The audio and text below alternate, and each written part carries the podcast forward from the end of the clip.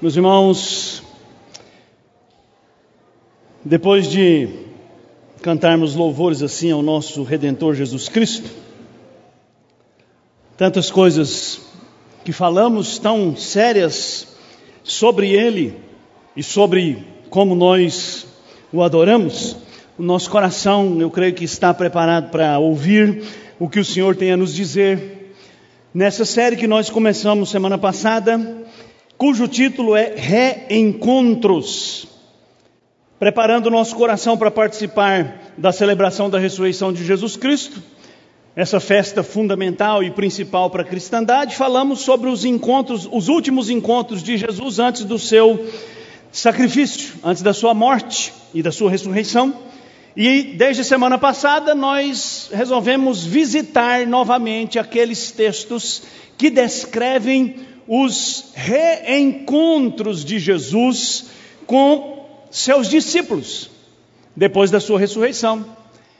E semana passada nós falamos sobre o encontro de Jesus com Maria Madalena e vimos ali lições muito importantes para a nossa vida sobre a graça, a graça de Deus, a graça que decidiu alcançar aquela mulher, transformá-la, revelar-se a ela, a graça que é incondicional, a graça que é ilimitada, a graça extraordinária do Senhor. Então essa série se propõe a sintetizar em sete palavras aspectos fundamentais da nossa fé primeira palavra foi graça. A segunda palavra, com perdão da redundância, é palavra. Mas aqui, palavra referindo-se à palavra de Deus, às Escrituras sagradas. Essa é uma palavra muito importante para nós, fundamental. Por algumas razões que eu alisto aqui rapidamente. Primeiro, não existe fé cristã sem a palavra de Deus, sem a Bíblia. E precisa ficar bem claro né, nesses dias de tantas correntes teológicas, quando eu falo palavra de Deus, eu estou falando da Bíblia Sagrada. Infelizmente, não é toda literatura supostamente cristã que você encontra a expressão palavra de Deus e ela se refere à Bíblia, mas aqui na nossa igreja, nós, ao referirmos à palavra de Deus, estamos falando da Bíblia Sagrada, este livro que foi dado por revelação de Deus, que é a palavra infalível, iner, é, que não tem erros, inerrante e suficiente.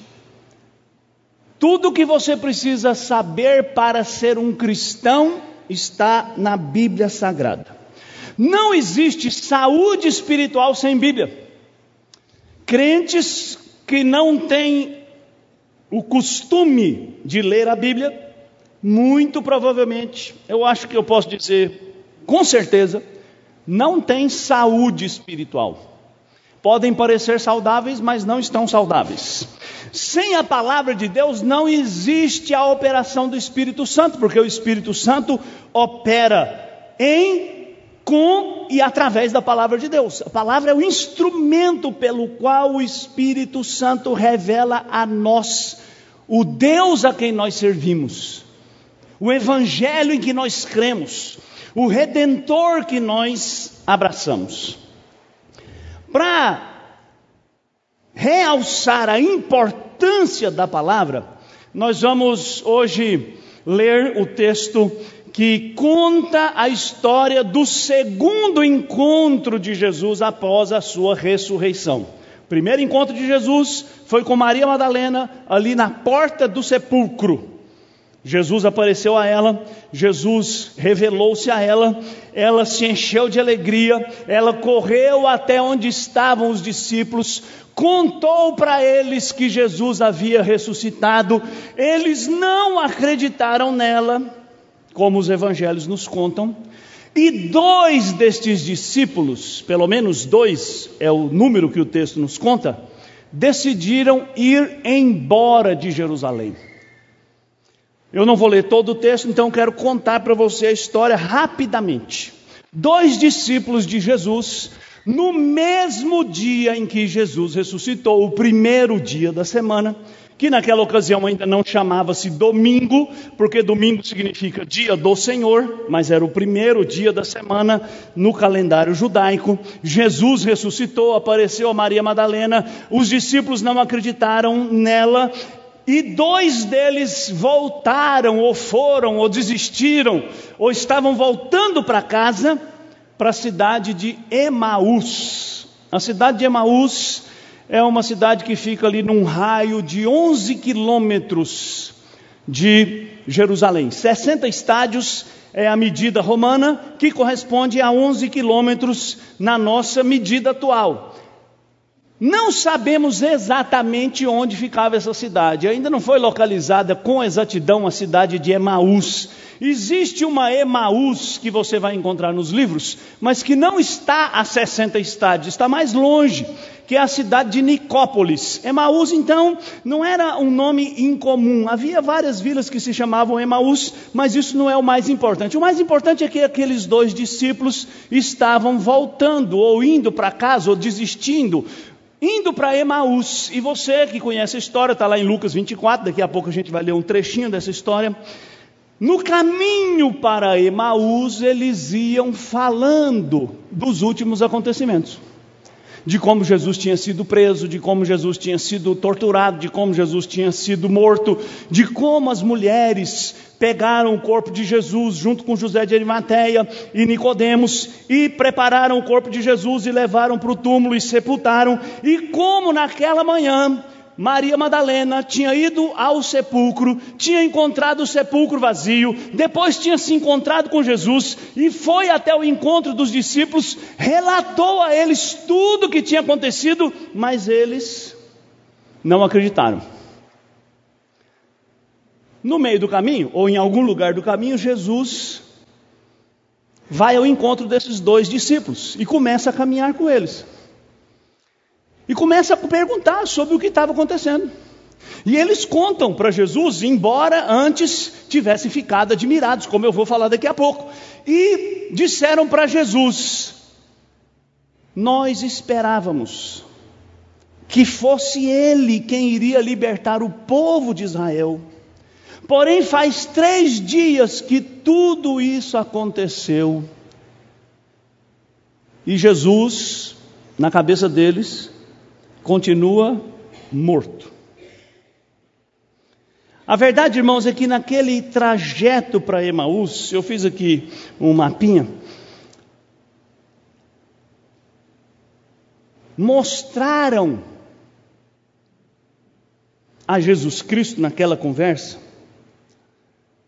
que o espírito deles estava profundamente abatido, profundamente desanimado. Suas esperanças tinham minguado, tinham secado.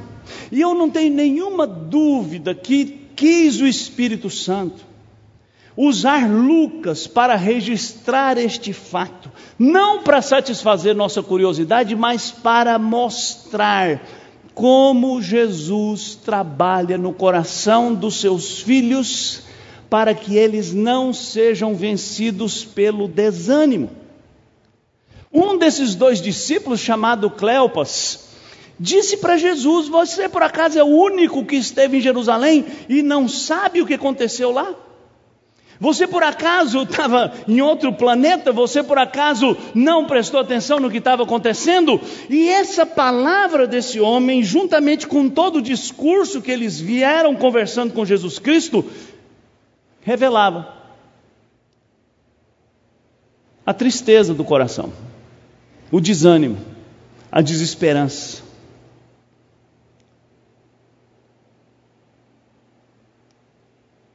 Jesus Cristo ouviu tudo aquilo. Jesus Cristo prestou atenção em cada palavra. E aí nós chegamos no texto que eu vou ler, só três versículos, que dizem assim: Então lhes disse Jesus, honestos e tardos de coração para crer tudo o que os profetas disseram. Porventura não convinha que o Cristo padecesse e entrasse na sua glória. e começando por Moisés, discorrendo por todos os profetas, expunha-lhes o que a seu respeito constava em todas as Escrituras.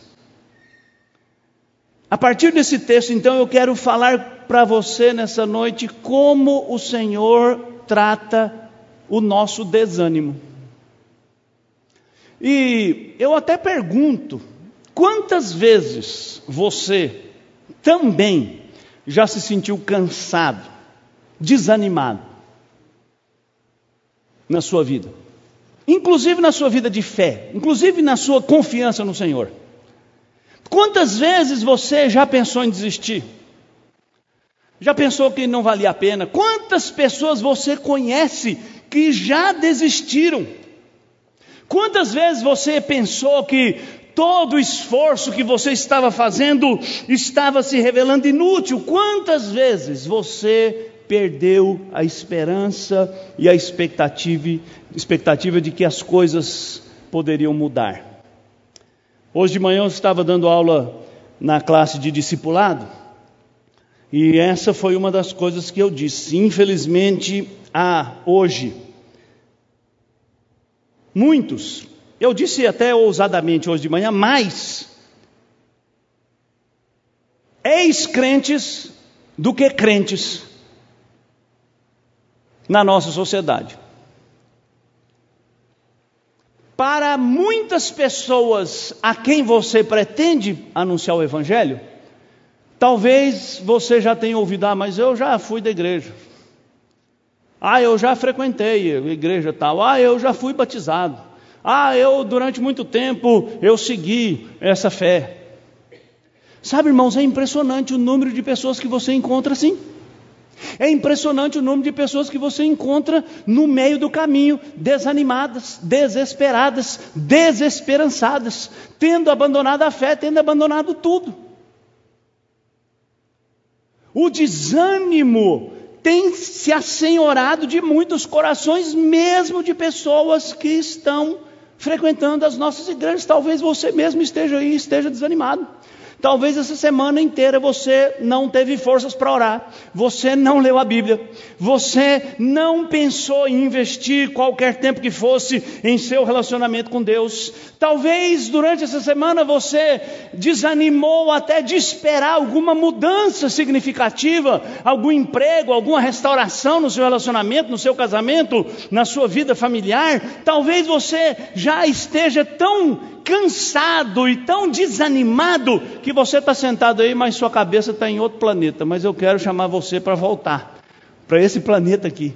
Quero chamar você para prestar atenção no que Deus tem a dizer. E quero dizer para você que o desânimo não é um privilégio seu, você não é a única pessoa que já desanimou ou que pode vir a desanimar, e por isso você precisa parar e ouvir o que Deus tem a dizer e como Cristo tratou o desânimo daqueles discípulos que estavam voltando para a sua velha vida. E sabe, eu fiz um recorte de um texto de Charles Spurgeon. Eu já falei para os irmãos aqui sobre Charles Spurgeon várias vezes. Charles Spurgeon, para quem nunca ouviu falar, foi um dos maiores pregadores do século XIX. Dizem que quando um americano ia para a Inglaterra, Spurgeon era inglês, morava na Inglaterra, tinha sua igreja em Londres, o tabernáculo lá de Londres, que está lá até hoje. Dizem que quando um americano visitava Londres e voltava para os Estados Unidos, ele ouvia sempre duas perguntas. Primeiro, você viu a rainha? Segundo, você ouviu Spurgeon pregar? Porque Spurgeon era um pregador que arrastava multidões. Centenas de milhares de pessoas foram convertidas através dos lábios de Spurgeon, mas recentemente foi lançado um livro intitulado A Depressão de Spurgeon. Spurgeon sofria de depressão. É verdade que aquela doença ainda não tinha o diagnóstico preciso como tem hoje. Então Spurgeon fala muito das angústias que ele sofria na sua alma, das aflições que ele sofreu no seu coração e dizem que a depressão de Spurgeon, que o acompanhou ao longo de toda a sua vida, começou quando ele tinha 24 anos de idade, estava pregando num lugar lotado, centenas, milhares de pessoas ouvindo o sermão, e alguém lá no meio da plateia gritou: Fogo, fogo! E a multidão desesperada saiu correndo daquele lugar de adoração, sete pessoas morreram atropeladas umas pelas outras, esmagadas pela multidão. Dizem que depois daquele dia Spurgeon adoeceu severamente. E ele mesmo testemunhou várias vezes sobre a aflição que dominava sua alma e sobre como ele continuava indo em frente, mesmo padecendo de intensas, terríveis angústias e dores. E aí eu fiz um pequeno recorte, onde ele diz assim: de coração, envergonho-me de ter caído nisso, em desânimo mas estou certo de que não há remédio contra ele como uma santa fé em Deus. O ferrolho que tão misteriosamente tranca a porta da esperança e mantém nosso espírito em melancólica prisão, precisa de uma mão celestial para abri-lo. O desânimo só pode ser curado com uma intervenção espiritual. E aqui, querido, eu quero que você entenda claramente: eu não estou falando de depressão. A doença diagnosticada, descrita, conhecida dos nossos dias. Não estou falando para você que você agora deve ir embora para casa, jogar seus remédios contra a depressão fora, abandonar seu psiquiatra, abandonar seu psicólogo. Não é isso que eu estou dizendo para você. Não faça isso em nome de Jesus. O que eu estou dizendo para você é que Talvez você não esteja sofrendo de depressão, mas a sua alma esteja assim, desanimada, trancada, desesperançada, prisioneira da melancolia, e ela só pode sair de lá por uma intervenção divina. E as razões para isso se encontram exatamente em algumas das causas deste desânimo, desta melancolia, e eu alistei alguma delas aqui, decepções. É, quem nunca sofreu uma decepção? E eu estou dizendo até na fé, na igreja.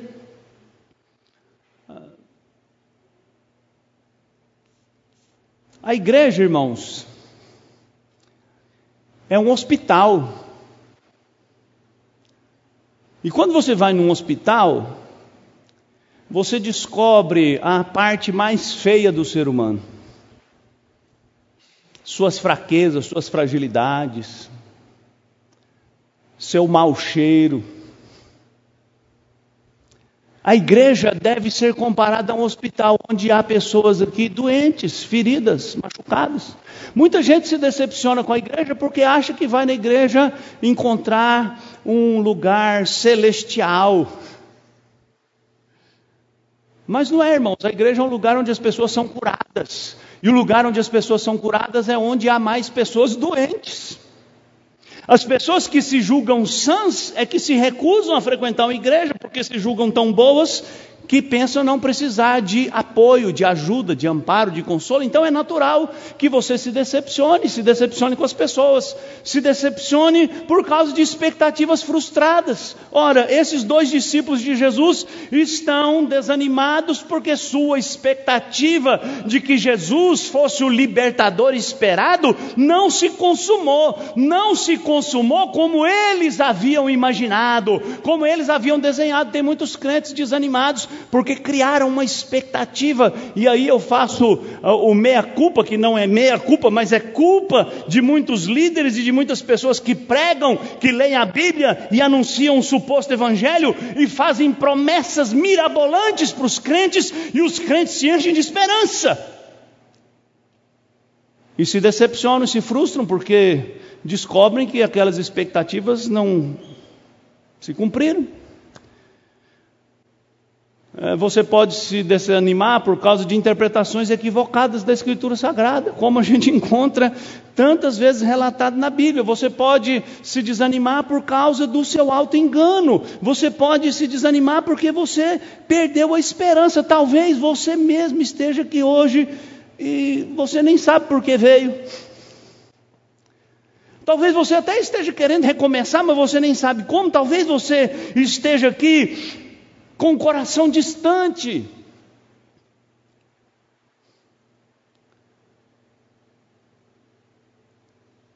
Talvez você esteja aqui apenas com seu corpo presente, mas sua alma ausente.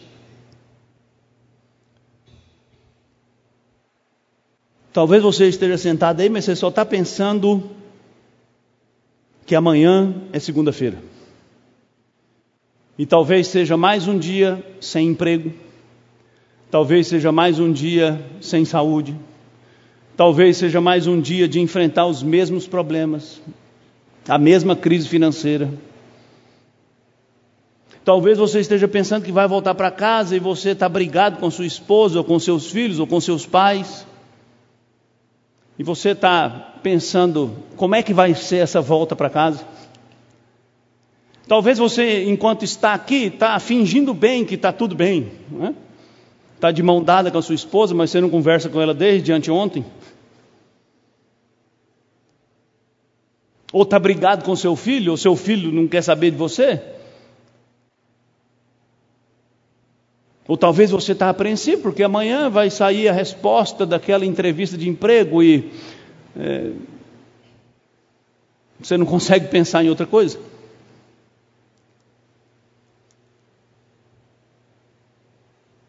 Ou talvez você esteja desanimado porque simplesmente não tem nada que te anime. Nesse texto que nós lemos, eu quero pensar sobre a resposta de Deus ao desânimo.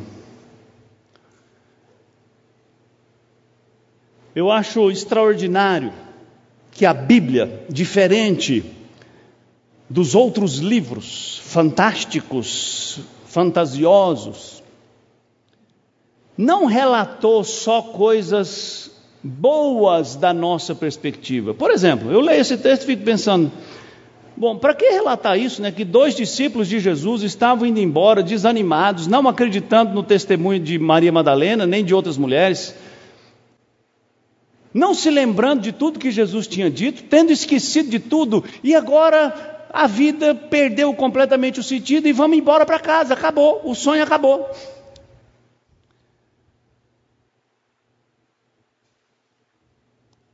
Que a Bíblia não conta só coisas boas e milagres e coisas extraordinárias? Não, a Bíblia está cheia de fracassos, de histórias de desânimo, de histórias de desespero, de histórias de incredulidade, de crentes que tropeçaram, de servos de Deus que fracassaram, de homens e mulheres que temeram e temeram de maneira terrível as circunstâncias da vida, mas a Bíblia também está cheia de histórias de homens e mulheres que venceram, que superaram as dificuldades, que se levantaram, que se reanimaram no Senhor, que venceram o desânimo, que seguiram em frente, que deram a própria vida por causa da sua fé, que não temeram o martírio, que enfrentaram a morte porque abraçaram a fé com esperança. Então, quando eu leio esse texto, eu não consigo lê-lo sem pensar que quis o Espírito Santo de Deus que essa história estivesse aqui, a história destes dois homens desanimados, do encontro deles com Jesus e de como Jesus os tratou para que você também seja tratado.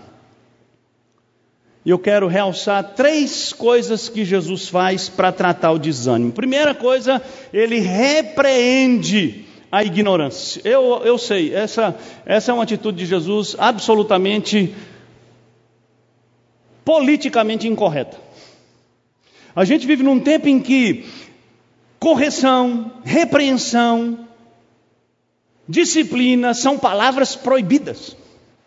Em geral, o que a gente ouve é que as pessoas precisam de estímulo, o que as pessoas precisam de incentivo, o que as pessoas não precisam não é de correção, o que você precisa é de um coaching espiritual. De alguém que vai levantar sua moral e vai mostrar seu potencial.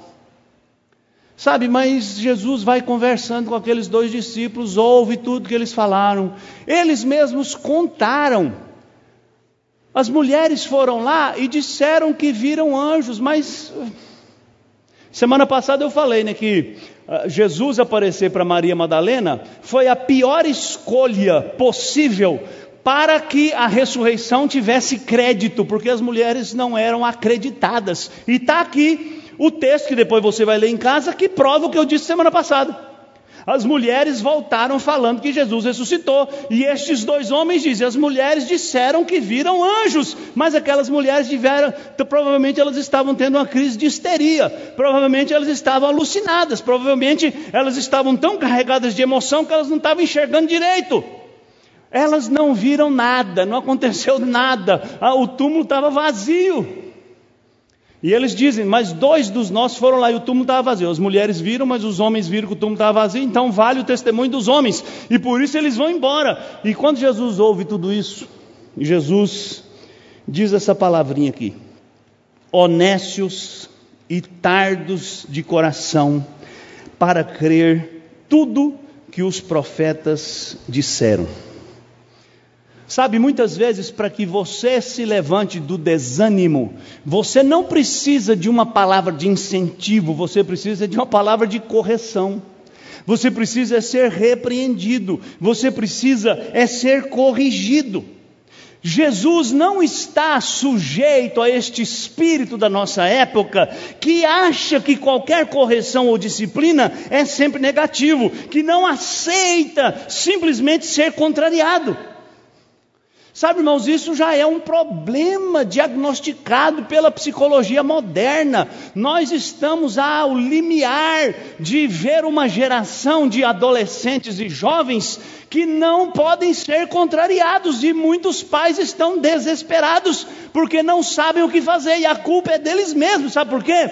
Porque nunca disseram não, nunca corrigiram, nunca estabeleceram os limites da autoridade, nunca disseram com clareza o que é certo e o que é errado, e as crianças cresceram nesse ambiente absolutamente desprovido de qualquer noção de certo e errado, esse ambiente sem limites, esse ambiente sem repreensão, sem correção, sem disciplina, e agora essa criança se tornou um adolescente rebelde.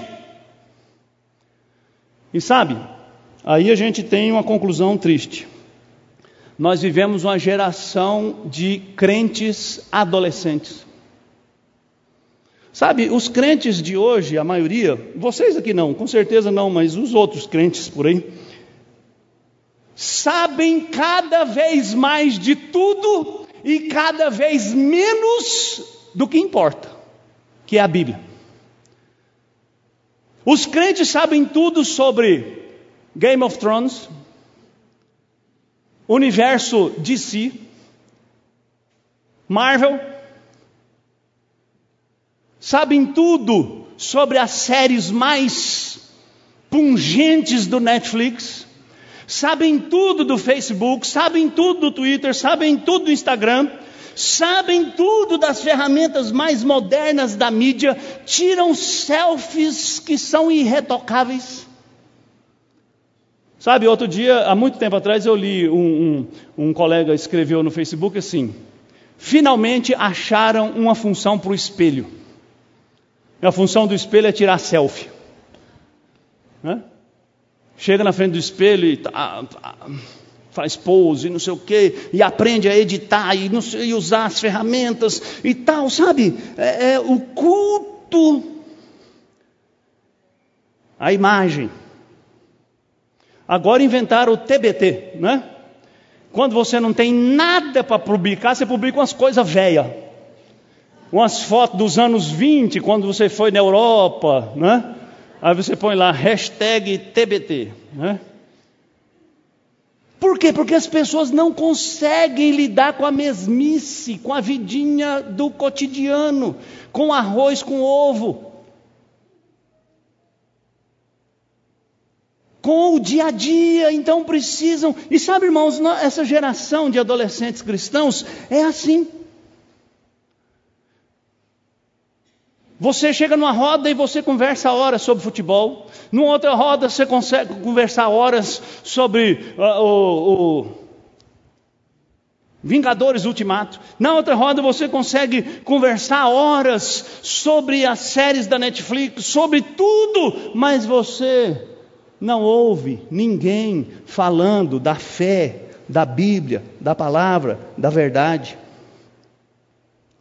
Sabe, eu não estou dizendo que você não possa falar de outros assuntos, mas estou dizendo que é estranho que você, como crente, nunca se preocupe em conhecer e aprofundar o seu conhecimento nas Escrituras Sagradas. E o desânimo destes dois homens aqui é a conjugação de duas palavras que, quando estão juntas, são uma bomba atômica contra a fé: a ignorância e a incredulidade. E as duas estão juntas aqui.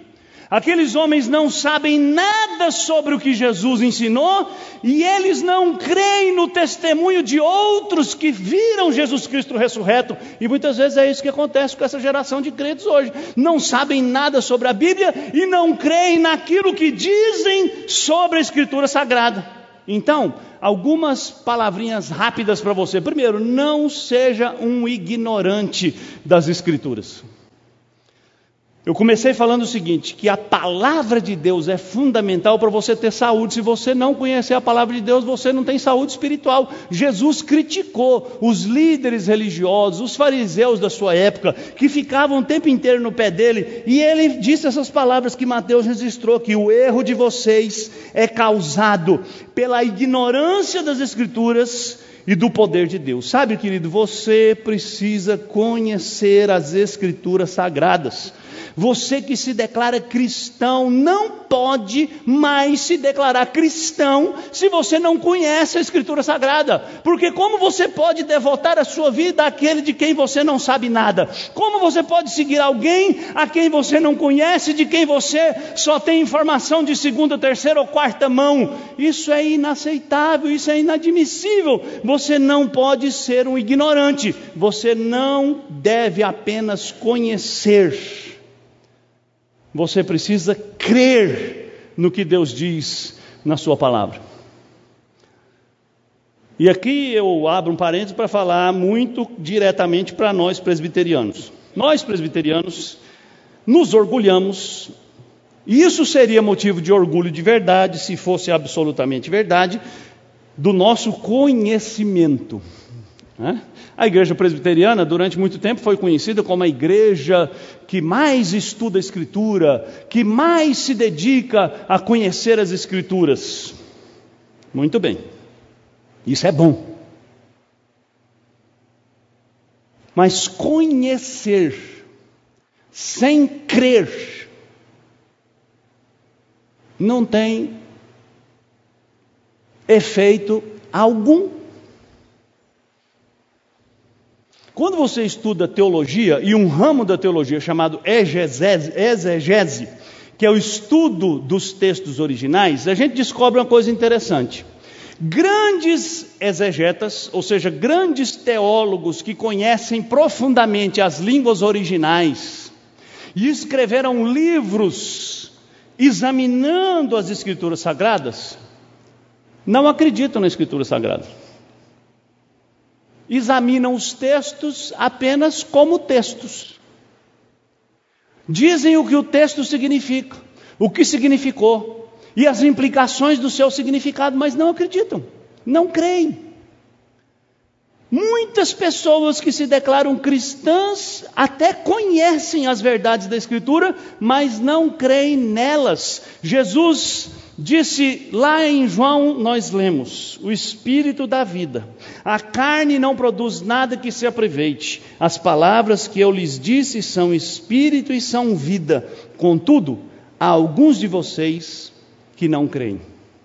Jesus tinha feito aquele duro discurso sobre comer a sua carne e beber o seu sangue depois que ele tinha multiplicado os pães. E Jesus agora critica os seus ouvintes, porque ouviam e não criam. Jesus criticou os dois discípulos que estavam indo para Emaús. Vocês são tolos e vocês são lerdos, porque vocês não creem no que as Escrituras dizem.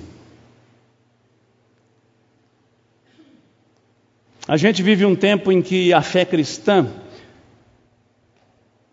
é, está sendo transformada numa experiência mística, mágica.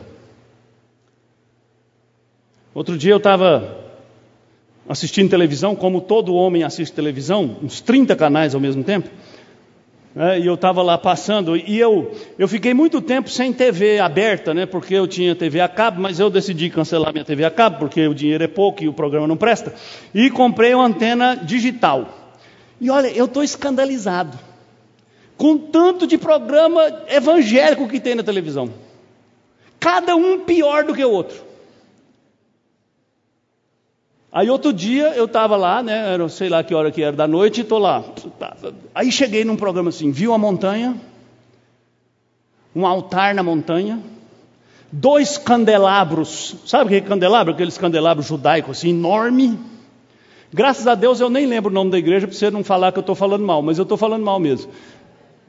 Dois candelabros, e o povo lá no morro, tudo com as becas, assim, umas togas brancas. E todo mundo tinha que passar debaixo de um pano que ficava assim tremendo. Né? E o, o, alguém falando lá que passar debaixo daquele pano você ia ser abençoado, porque aquele é o monte da transformação, aquele é o monte da restauração, aquele é o monte da salvação, aquele é o monte de idiotice, de bobagem, de ignorância. É um monte de manipulação da fé de gente que não é inocente. Não é inocente. Porque hoje você tem a Bíblia à mão para ser lida, para ser examinada, comentada, criticada, então não existe gente inocente nesse terreno da fé. Existe gente querendo tirar um proveito, ainda que seja pela mágica, ainda que seja pela magia, pelo misticismo.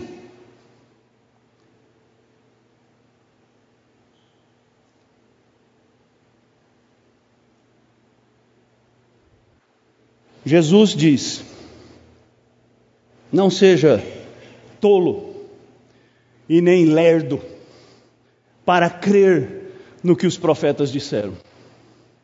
Ouça e creia. Conheça e creia, estude e creia, medite e creia, examine e creia. Segundo, Jesus combate o desânimo valorizando toda a Escritura. O texto diz assim: começando por Moisés, olha só, Jesus repreendeu e Jesus corrigiu, não é?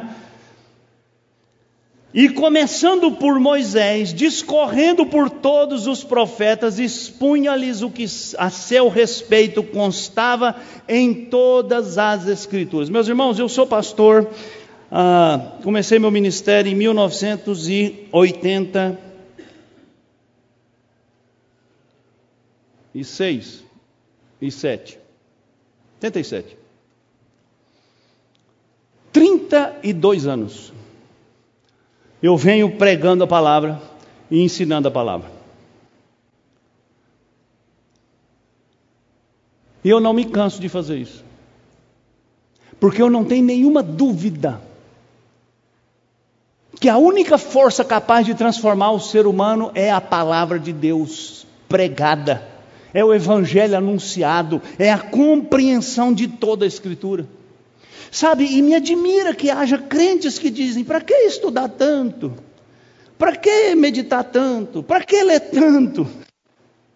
Sabe, Jesus confortou, animou, revigorou a fé daqueles dois homens desanimados, foi percorrendo com eles todas as Escrituras Sagradas, foi mostrando o valor que a Escritura Sagrada tem. E é curioso que Lucas, que não era judeu, usou as três designações judaicas para a Escritura Sagrada do Antigo Testamento: a Torá, os Neviim e os Ketuvim.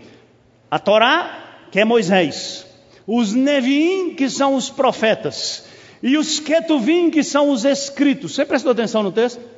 Diz o texto que Jesus começou em Moisés, passou pelos profetas e examinou as Escrituras, ou seja, Jesus Cristo pegou toda a Escritura Sagrada e fez um balanço, um panorama, fez um, uma síntese de tudo que a Escritura Sagrada dizia sobre ele, e daqui eu aprendo uma lição importante: toda a Escritura aponta para Jesus Cristo. Então, quando você lê a Escritura, meu querido, ao invés de você ficar procurando dez passos para a vitória, cinco princípios para salvar seu casamento, dez lições para o sucesso, pergunte para o texto bíblico como Deus revela o seu amor salvador neste texto como Deus revela Jesus Cristo nesse texto. Jesus, criticando mais uma vez os estudiosos de teologia dos seus dias, disse para ele: Vocês estudam as Escrituras porque creem que elas dão a vida eterna, e as Escrituras conduzem a mim. As Escrituras falam de mim, disse Jesus, as Escrituras revelam a mim, as Escrituras ensinam sobre mim, e nós muitas vezes lemos a Escritura apenas de um ponto de vista moralista, apenas de um ponto de vista experiencialista. Por isso que você encontra igrejas como essa que eu me referi agora há pouco e outras. Dizendo para você: olha, se você quer ter vitória na sua vida espiritual, faça o jejum de Daniel. Gente, onde na Bíblia manda fazer jejum de Daniel? E o que é jejum de Daniel? Jejum de Daniel é comer legume. É? Só comer legume, mas por que Daniel comeu legumes e não comeu carne? Daniel não era vegetariano, meus irmãos, o problema ali é teológico. É porque os animais que eram mortos na Babilônia, como eram em todo o Oriente, eram mortos em oferta aos deuses pagãos, e Daniel diz: Eu não posso participar de uma mesa onde a carne foi oferecida a deuses pagãos, eu não posso participar disso. Então a razão de Daniel é teológica, não é estética, não é dietética, é simplesmente porque a sua fé estava sendo ferida. Aí hoje a pessoa diz assim: ah, agora então o caminho da vitória é o jejum de Daniel. Ninguém quer entrar na fornalha, né? mas fazer o jejum de Daniel quer. Você já viu a campanha? Vamos todos entrar no forno da CSN lá. Já viu? Não, né? Jesus andou sobre o mar, então vamos fazer a campanha andando sobre o mar. Vai lá no Tietê e atravessa. Andando sobre o rio Tietê. Não tem, porque simplesmente não é uma questão de verdade, é uma questão de marketing, é uma questão que torna as pessoas dependentes de uma magia. Mas Jesus diz: você tem que examinar a Escritura e encontrar a mim na Escritura, porque é sobre mim que a Escritura fala. É nela que você vai aprender sobre mim. Então você vai conhecer Jesus Cristo, é lendo a Escritura Sagrada. Você vai fortalecer sua fé lendo a Escritura Sagrada. Você vai vencer o desânimo lendo a Escritura Sagrada. Você vai vencer a tristeza, as crises em todas as áreas da sua vida, conhecendo a Escritura Sagrada, porque nela Deus se revela. Porque toda a Escritura é útil para nutrir sua fé. Sabe, isso Paulo declarou sem nenhuma, nenhum rodeio, escrevendo a Timóteo: toda a escritura é inspirada por Deus e útil para o ensino, para a repreensão, para a correção, para a instrução na justiça, para que o homem de Deus seja perfeitamente habilitado para toda boa obra. Então, meu querido, você precisa investir tempo, vida em conhecer a Escritura Sagrada, você não pode se nutrir apenas daquelas porções preferidas. Sabe, eu, eu vejo esse texto aqui, e o texto diz que Jesus começou em Moisés, passou pelos profetas e pela Escritura. Jesus não usou os versículos preferidos. É, eu já falei isso aqui algumas vezes. É, hoje muita gente não usa Bíblia de papel mais, né? É, mas os que têm né, mais tempo, assim como eu, provavelmente vai encontrar lá na sua casa uma Bíblia riscada. E eu já falei para você fazer o teste. Vai lá na sua Bíblia riscada e presta atenção no que está riscado. Só está riscado as promessas. É, o Senhor é meu pastor, nada me faltará, nenhuma arma forjada contra ti prosperará. Entrega teu caminho ao Senhor, confia nele, e o mais ele fará. E o mais ele fará está bem assim grifado, com canetinha. Né? É, pedi, dar-se-vos-á, buscai e achareis.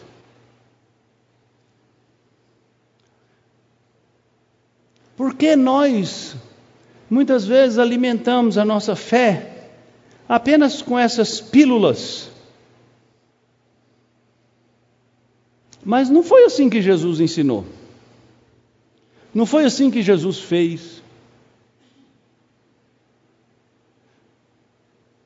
Jesus percorreu as Escrituras Sagradas. E eu imagino Jesus falando: Você não lembra que lá em Deuteronômio Moisés falou assim: Depois de mim, Deus levantará um profeta semelhante a mim, a ele ouvi? Você não lembra que Moisés falou, quando ele descreveu a bênção de Jacó para os seus filhos? Que Jacó abençoou Judá, dizendo que ele seria uma vide frutífera e que seus ramos transbordariam, e que de Judá brotaria o rei que governaria o povo.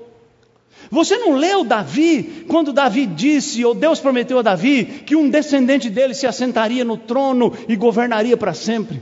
Você nunca leu o profeta Isaías, que disse que o servo do Senhor seria desprezado, rejeitado, o mais odiado entre os homens? Os homens não fariam caso dele, o desprezariam, o cuspiriam, o matariam mas ele veria o fruto do seu trabalho e ficaria satisfeito. Você nunca leu Malaquias que disse que o sol de justiça se levantará sobre a terra e vai trazer luz para todas as nações? Vocês nunca leram isso, vocês não lembram disso, vocês não sabem que estes textos falam do Messias e, portanto, revelam o seu caráter, o seu ministério. Sabe, irmãos? Nós precisamos crescer espiritualmente. E a gente não cresce espiritualmente lendo a Bíblia de maneira como se a Bíblia fosse um livro de sorte, né? Do tipo assim: vamos ver a palavra que Deus tem para mim hoje. Não vou ler, não vou pôr óculos né, assim aleatoriamente, magicamente. Porque isso até os ímpios fazem. Nessa minha peregrinação pela malfadada TV aberta, mas não se iluda não, que a fechada também não presta. Um dia eu estou lá na hora do almoço assistindo de novo uns 30 canais ao mesmo tempo, e eu paro numa mulher, porque ela falou salmo. Eu falei, salmo? Essa mulher, nesse programa de mulher, de cozinha, de culinária, falando de salmo, o que, que é isso? Parei. Aí eu vi, era uma astróloga. Gente, eu nem sabia que ainda existia isso. Astróloga, existe isso ainda. Será que crente ainda lê, lê horóscopo? Aí pronto, aí Jesus tem que voltar amanhã. Aí a astróloga falou a previsão do, do tempo lá, do negócio lá, do, Aliás, crente não tem nem que saber o seu horóscopo, viu? Como é que é o negócio do seu signo. Crente não tem signo. Quem tem signo é o capeta. Aí, a mulher falou o negócio lá, os nascidos no mês tal, não sei o que, e vai acontecer isso aqui. Mas eu recomendo a leitura do Salmo 70 e não sei quanto. Eu falei, mas o capeta é infeliz mesmo, né? Ainda usa a palavra de Deus para manter o povo cativo da mentira. Sabe, lê o salmo. Lê o salmo para quê? Ou então você transcreve o Salmo 91 e põe na parede da sua casa para espantar pernilongo, barata, muriçoca, dengue, né? Porque, infelizmente, irmãos, é assim que muita gente lê a Bíblia. Por fim, Pode ficar tranquilo que hoje vai terminar cedo. Ainda tem Santa Ceia, vai terminar tarde. Jesus corrige o desânimo daqueles homens, mostrando para eles que eles precisavam compreender a obra da salvação. Jesus diz assim: porventura não convinha que o Cristo padecesse e entrasse na sua glória? Sabe, irmãos, aqueles dois homens, eu não sei se eles estavam junto com os demais discípulos quando Jesus falou três vezes: o filho do homem será entregue às autoridades do povo, será torturado, será morto e no terceiro dia ressuscitará. Jesus falou isso três vezes, desse jeito que eu estou te falando. E os discípulos ouviram. E os discípulos viram Jesus ser entregue às autoridades do povo, Jesus ser torturado, Jesus ser crucificado, Jesus ser sepultado. Mas eles não acreditaram que Jesus ressuscitaria ao terceiro dia. Porque eles não haviam entendido o caráter do ministério de Jesus. Eles não haviam entendido que tipo de Messias era Jesus. Eles esperavam um Messias que fosse libertá-los do jugo romano, que fosse dar a eles a autonomia econômica, que fosse dar a eles a prosperidade financeira, mas veio um Messias que queria dar a eles a vida eterna, que veio dar a eles a salvação eterna, a esperança, mas eles não queriam isso. E quando Jesus disse convinha que o Cristo padecesse, eu não tenho dúvida, Jesus estava lembrando-se de Gênesis 3, 15, onde Deus disse: Para a serpente, porém inimizade entre ti e a mulher, entre a tua descendência e o seu descendente, este te ferirá a cabeça e tu lhe ferirás o calcanhar.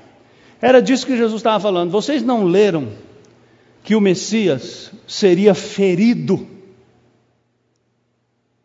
para esmagar a cabeça da serpente? E o que é ser ferido? O que é ser ferido no calcanhar? Ser ferido no calcanhar refere-se a tudo que Jesus sofreu como homem: a rejeição, a violência, a tortura, a morte. Jesus foi ferido, foi traspassado, foi moído por nossas transgressões, para que nós fôssemos salvos, para que nós fôssemos libertos. Então Jesus Cristo está dizendo para os seus discípulos que é preciso conhecer a fundo a obra que ele fez, se você quer ter ânimo. Isaías disse lá no capítulo 53 do seu livro, nós lemos: A verdade, porém, é esta ele foi ferido por causa dos nossos pecados. Seu corpo foi maltratado por causa de nossas desobediências. Ele foi castigado por nós ter para nós termos paz. Ele foi chicoteado e nós fomos curados convinha que o Cristo padecesse. Era necessário que o Cristo padecesse para cumprir essa palavra. Era necessário que ele sofresse o ultraje, a violência e a morte, porque ele estava sofrendo tudo isso no meu lugar, no seu lugar, para que você e eu não sofrêssemos como bem profetizou Isaías 700 anos antes de acontecer isso. Por isso, Paulo diz que a mensagem da cruz é loucura para os que se perdem, mas para os que são salvos é o poder de Deus. Sabe qual é o nosso problema, irmãos? O problema é que Jesus Cristo veio a esse mundo para nos dar a vida eterna, mas nós queremos só um carro novo.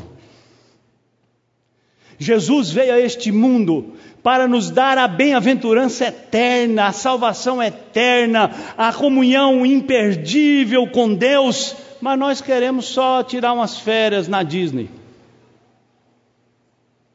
O problema é que nós transformamos tudo que Jesus fez apenas num meio de realizar os nossos desejos.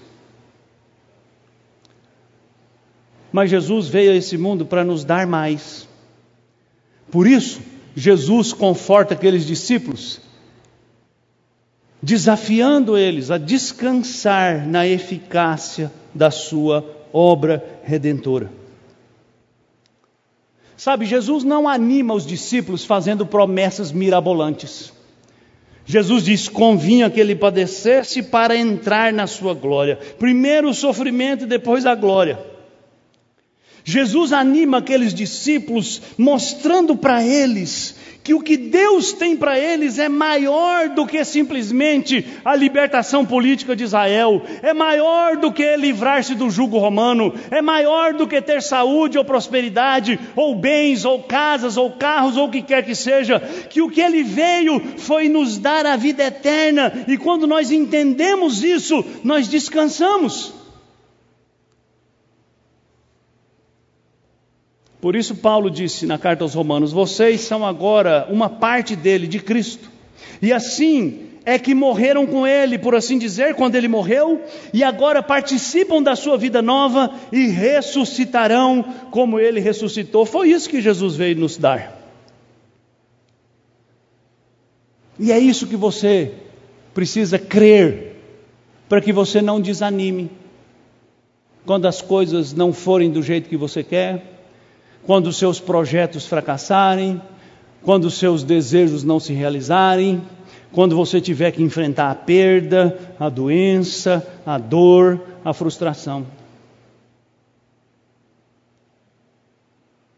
Jesus não disse para aqueles dois homens: Olha, fiquem tranquilos, seus sonhos vão se realizar. Fiquem tranquilos, porque você agora não é mais cauda, você agora é cabeça. Fique tranquilo, porque agora você pode tomar posse das bênçãos de Deus. Não, Jesus diz assim: vocês precisam entender o que o Cristo veio fazer nesse mundo. Para que você não deposite a sua esperança e o seu ânimo naquilo que ele não prometeu, naquilo que ele não veio dar. Para terminar, o desânimo é vencido pela verdade. Não é por palavras de incentivo. Sabe, eu não estou dizendo para você que você não deva dar palavra de incentivo para alguém. É claro que deve. Elogiar alguém é bom, falar das coisas boas que você recebeu é bom, mas o verdadeiro desânimo, aquela angústia aflição da alma, só pode ser vencido aplicando-se o remédio santo da verdade de Deus, que é a Sua palavra.